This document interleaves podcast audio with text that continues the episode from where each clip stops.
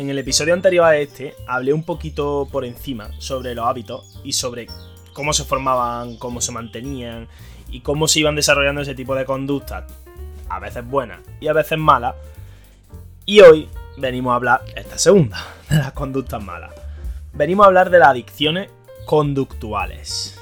Nosotros ya hemos hablado en este podcast de las adicciones, pero de las adicciones a sustancias. Y como el nombre indica, la diferencia es que en esta no tenemos una sustancia como tal. Podemos tener un instrumento, el cual nosotros interpretemos como una consecuencia positiva, y en algunos casos ni siquiera tenemos ese reforzador tan visible y tan obvio como puede ser el ejemplo de una adicción al trabajo, ¿no? Pues bien, antes que nada vamos a diferenciar y a saber definir lo que es una adicción conductual o comportamental.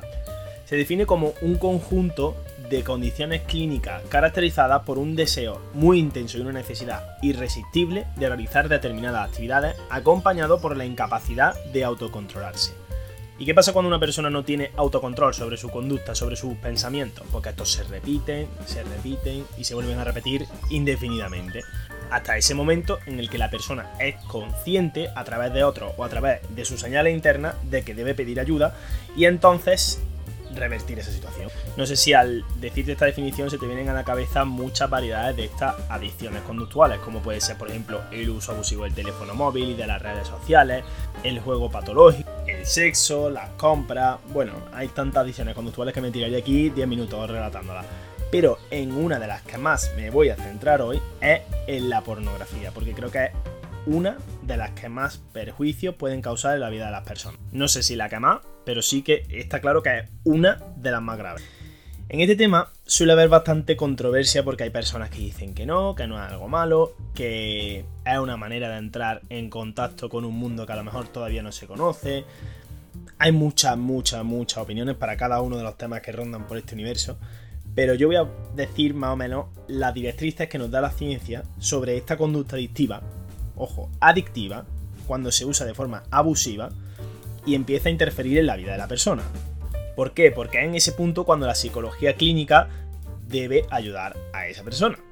En ese momento en el que empieza a haber una disfunción en su vida. Esto lo comentaba en el capítulo 1 o 2, si quieres puedes volver atrás y escucharte, que es bastante interesante, son más introductorios.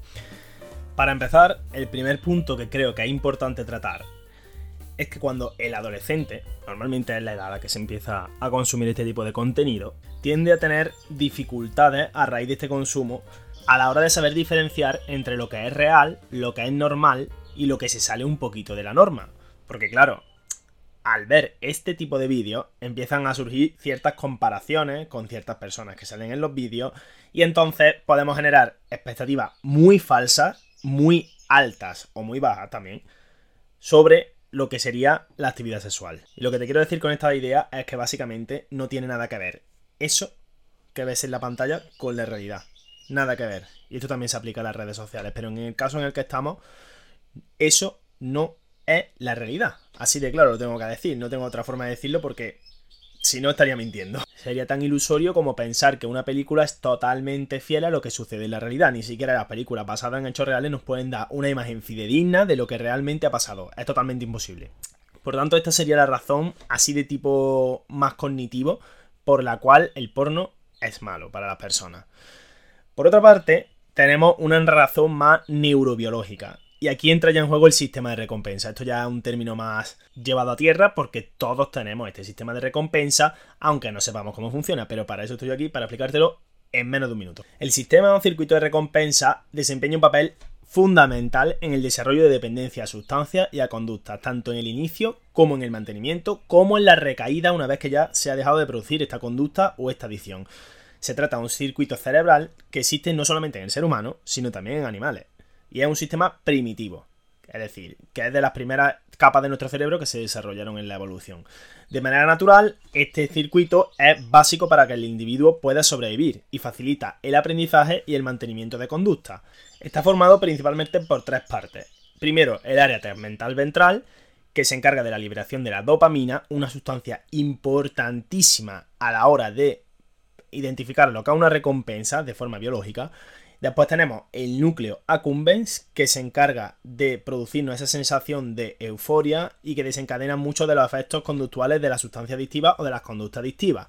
Este a su vez se conecta con la corteza prefrontal, que es la parte del cerebro, la que tenemos aquí delante, eh, poco debajo de la frente, que está relacionada con la toma de decisiones. Es decir, si esta se ve afectada, lógicamente va a ser mucho más difícil dejar de llevar a cabo esa conducta tan repetitiva.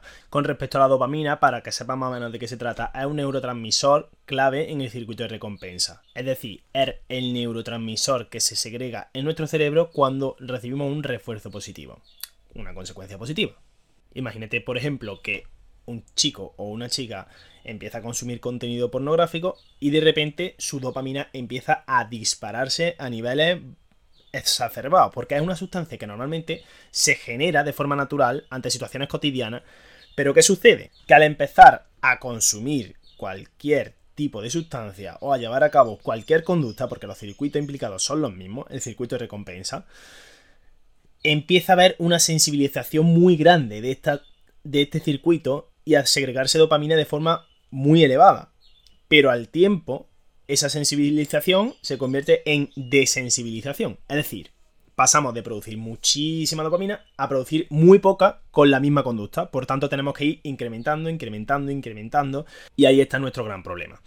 En que nos adaptamos muy rápido a todos los estímulos que podemos tener de forma continuada en nuestro exterior. Por tanto, ese adolescente que al principio estaba consumiendo un porno poquito más básico, pues ya empieza a buscar cosas nuevas que ya son todavía más irreales, pero que son las únicas que les pueden impresionar, por así decirlo, y que pueden liberar esa dopamina en nuestro cerebro. Pero cada vez es más irreal, por lo tanto el problema es cada vez mayor. Todo esto no me lo estoy inventando yo, ni lo he leído en ninguna revista, sino que lo he investigado en artículos científicos y he visto imágenes cerebrales de personas adictas a distintas sustancias y a distintas conductas y se ve el efecto que tiene esto en su estructura cerebral, en el circuito de recompensa y también en los ganglios basales que están muy relacionados con la formación y el mantenimiento de los hábitos. Así que hasta aquí la parte neurobiológica y la cognitiva, que es la que he hablado primero. Y ahora vamos con la parte más conductual. Resulta que para comenzar una conducta habitual, debe de haber un disparador. Ese disparador es la señal que activa nuestra conducta automatizada. Por ejemplo, en el caso de un adolescente que se queda solo en su casa, es mucho más fácil que eso se empiece a convertir como en una señal para iniciar ese ritual que ya tiene programado, por así decirlo, en su ganglio basal. Una solución a esto, ya que estamos en psicología aplicable, ¿cuál sería? Pues controlar esos estímulos y no ceder ante ellos. Es decir, desarrollar un poquito el autocontrol y, si se pueden evitar esas situaciones, en la medida de lo posible, evitarlas. Modificar un poco el ambiente para no propiciar ese tipo de conducta, porque al final pueden llegar a volverse un problema si se convierten en adicción. Y es que, querido oyente, querida oyente, este condicionamiento, esta respuesta automática, por suerte, es reversible mientras más tiempo haya pasado, es un reto mucho más difícil de cumplir. Pero siempre hay esa posibilidad de contracondicionar las conductas que ya tenemos aprendidas. Se puede volver a obtener placer de lo sencillo, de las cosas más cotidianas. Y no hace falta buscar cada vez un estímulo mayor para generar ese placer y generar ese pico de dopamina del que tanto te he hablado antes. Y ya que estamos hablando de conducta adictiva, quiero hacer otro punto y aparte y hablar un poco sobre por qué he dado explicación neurobiológica, explicación cognitiva y explicación conductual. Yo sinceramente la explicación cognitiva y la explicación conductual son de las que veo más útiles, por así decirlo, porque vamos a ver, las conductas al fin y al cabo es lo que se puede observar, lo que se puede medir y lo que se puede operativizar. Es decir, nosotros podemos hacer un Excel perfectamente y poner cuándo hemos hecho una cosa, cuándo hemos hecho otra, y eso sería básicamente un registro de conducta, un autorregistro. Después, el tema cognitivo, pues claro que también le veo su utilidad para aprender técnicas que nos puedan ayudar, por ejemplo, para el control de los impulsos, para las habilidades sociales, para el autocontrol este del que he hablado ante la llegada de estímulos a nuestro organismo que nosotros podamos responder de una manera adecuada y adaptativa. Y también la neurobiología es interesante porque aunque no nos vaya a servir a la hora de aplicarlo a la práctica, sí que nos dice un poco que esto tiene una base biológica, es decir, que esto no, no es nada inventado y que esto tiene su efecto en el cerebro. Y por tanto también como que puede prevenir a una persona que está iniciándose en esta conducta y decir, vale, veo los efectos que tiene, entonces voy a tener un poquito más de cuidado. Yo lo veo más desde este punto de vista de tener conciencia de lo que pasa en nuestro organismo cuando llevamos a cabo ciertas actividades, como la pornografía, como la adicción a los teléfonos y cualquier tipo de adicción, de las que muchas veces no somos conscientes de que sean tan malas, porque por ejemplo vemos personas adictas al trabajo que dicen, no, yo es que paso el 99% de mi tiempo trabajando, es que a mí me encanta mi trabajo, es que... Vamos a ver. Vale que trabajar mucho y no tener nada de tiempo sea como una de las modas de hoy en día. Pero realmente estamos mirando por nuestra salud mental. Es que justo acabo de, ver, de venir de ver un post de Instagram de una persona que dice: Estoy celebrando el cumpleaños de mi novia en los estudios Universal, viendo no sé qué de Harry Potter. Y dice: Pero esto es solamente un día de todo el año. Yo paso el 99% del tiempo trabajando. La función de decir esta frase yo, sinceramente, lo único que puedo interpretar es que esa persona quiere dar una imagen de algo que es imposible. y que encima es perjudicial para la salud y es una adicción al trabajo sin lugar a duda. Igual que puede ser mala una adicción a la pornografía, también lo puede ser una adicción al trabajo, con otros condicionantes totalmente distintos, pero sigue siéndolo.